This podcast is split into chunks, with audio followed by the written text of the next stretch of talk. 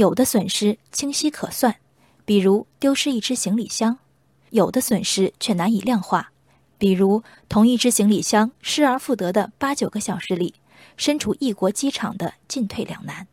春节假期里，日本成为众多国人的旅行目的地。七号晚上九点多，一家知名科技企业的周姓负责人发微博称，自己在札幌机场拿错了行李箱，经过三小时车程到达酒店后才发现，托运行李牌显示箱子主人姓陈，但周老板仍随机输入密码将箱子打开确认。这条微博里，他强调急需找回自己箱子，否则明天没有滑雪的衣服。约两个半小时后，周老板再度更新微博。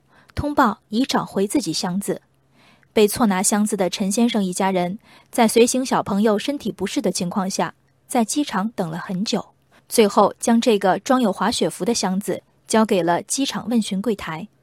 当天行李牌上显示的 NH 六七航班于北京时间十四点四十五分落地，到周老板宣布大家不用再转发的二十三点四十分，间隔约九小时。国外雪天。行李丢失、孩子生病，以及明明白白能看到的行李牌上错拿行李者的姓名拼音，所有这些因素叠加，陈先生和家人除了耐心漫长的等待，只有安静得体的依照惯例将被遗留的行李送交机场。这般涵养堪为表率。周老板不该发微博吗？身为知名人士，选择通过社交平台寻找自己的物品，无可厚非。但周老板不仅是失主，他更是错拿行李的肇事者。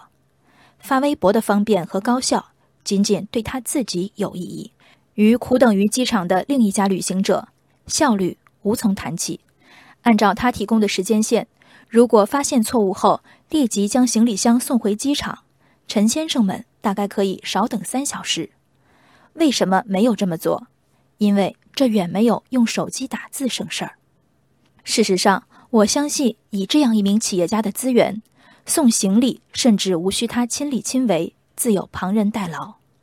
然而，在微博自述中，送回从未成为他主动的选择，他甚至还有额外的越界，强行打开属于他人的带密码的行李箱，哪怕以试图寻找失主联系方式辩解，其不恰当也是显见的。